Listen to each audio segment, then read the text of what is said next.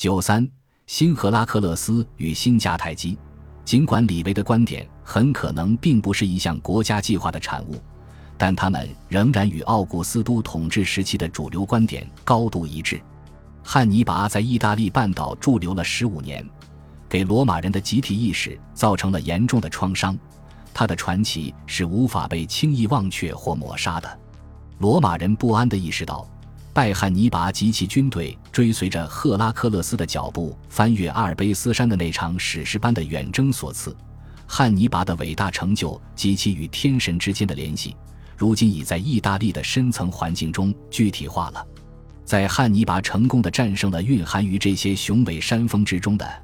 令人望而生畏的挑战之后的两个世纪。仍未有罗马人能够再现这一壮举。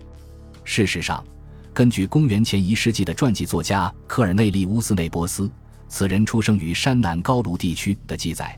这条巍峨的山脉仍被称为希腊人和迦太基人的阿尔卑斯山，因为他们的通道分别是由赫拉克勒斯和汉尼拔发现的。如今，奥古斯都意识到未能征服这些山峰的事实，在罗马人心头笼罩上了长长的阴影。他试图将赫拉克勒斯之路据为己有，这样与赫拉克勒斯之路有关的伟大的英雄的传奇故事也就一并归其所有了。公元前二十九年，在内战中胜出之后，奥古斯都来到罗马庆祝为期三天的自八月十三日至十五日的凯旋仪式。这个时间是经过精心选择的，因为在大祭坛举行的赫拉克勒斯祭仪于八月十二日开始。如此一来。这位罗马的新救世主的到来，就与他的英雄前辈来到罗马的事迹完美的嵌合在了一起。这一引人注目的做法，只是奥古斯都接过赫拉克勒斯传承的第一步。公元前十三年，一条新的道路——朱利亚·奥古斯都大道建成了。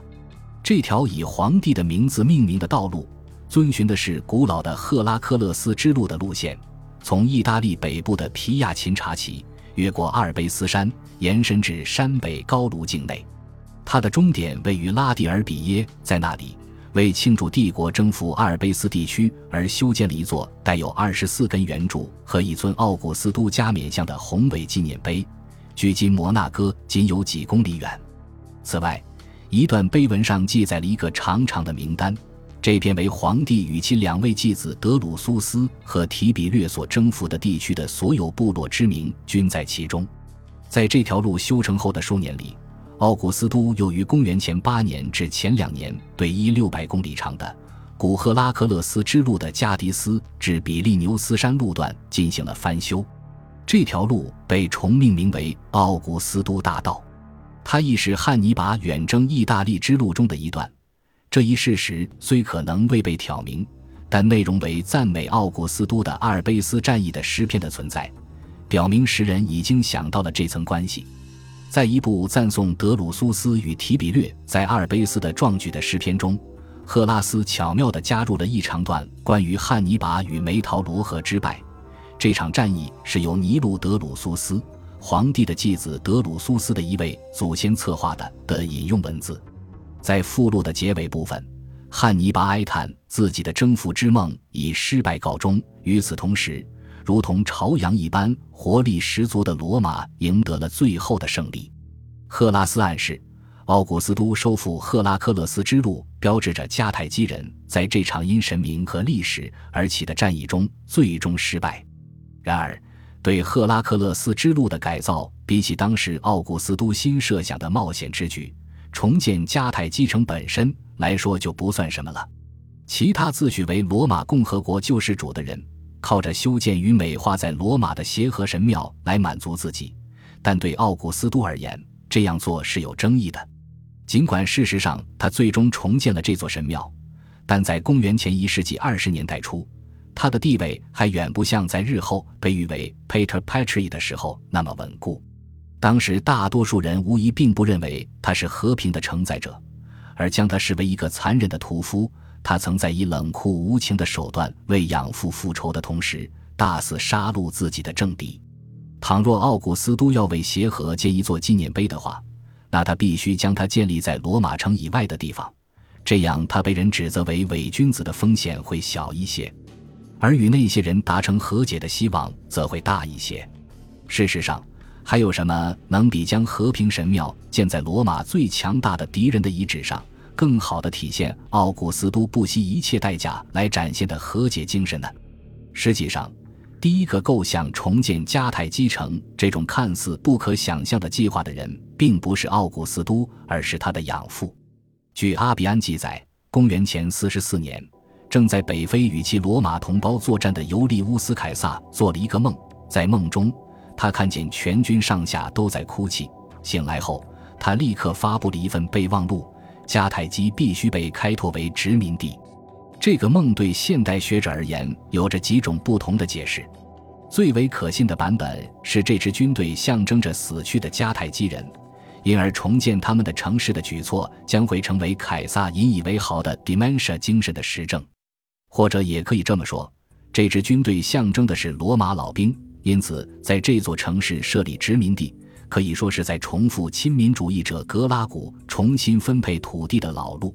事实上，这段记载是有意写的模棱两可的。如此一来，这种极度暧昧不清的传说就可以同时对战败者和凯撒麾下的老兵展现他的仁慈。尽管奉命建立殖民地的是凯撒副将之一的斯达蒂卢斯·陶勒斯。但这项工作似乎并未被全面开展起来。尽管如此，重建迦太基——罗马最可怕的敌人的计划是新生的凯撒政权那自信和力量的有力象征。同时，它也暗示着罗马给地中海地区带来的是和平。凯撒于当年不光彩的遭到谋杀，此后北非的新工程大体上停止了。但到公元前二十九年时，奥古斯都想重新启动这一工程，显然，这座新城从一开始起就给他留下了深刻印象。按照计划，新城街道的整齐程度，即使放在一个罗马市来说，也是罕见的。每个街区的大小为幺二零罗马尺乘以四百八十罗马尺，恰好相当于原罗马土地分配的百分之一。新殖民地的行政及宗教中心被建于这座古老的迦太基城市的心脏地带——比尔萨山之巅。这座山的山顶如今屹立着一座座宏伟的标志性建筑，分布着一片片巨大的空间，其中包括雄伟的长方形公民会堂、庙宇和一座广场。对迦太基自然景观翻天覆地的改造，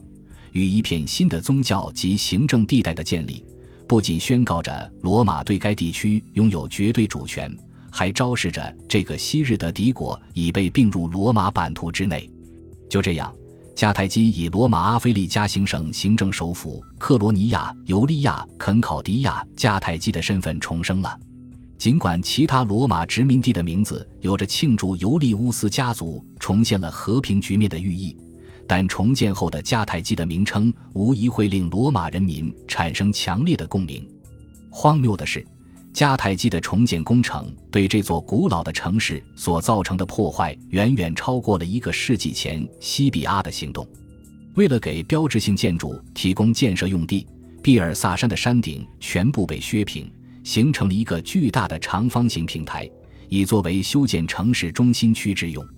超过十万立方米的碎石和泥土，这一巨大而野心勃勃的工程所产生的垃圾，随后被倾倒在毕尔萨山的斜坡之上。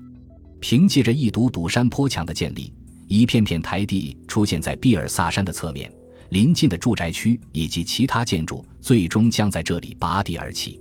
通过建起一座新的迦太基城，罗马不仅成功地展示了奥古斯都政权有着惊人的和平与调和的力量。也宣告着罗马已将这片外国土地控制在自己手里。就这样，奥古斯都用铁锹和泥刀征服了迦太基，取得了他的前任们用火与剑所未能取得的成就。本集播放完毕，感谢您的收听，喜欢请订阅加关注，主页有更多精彩内容。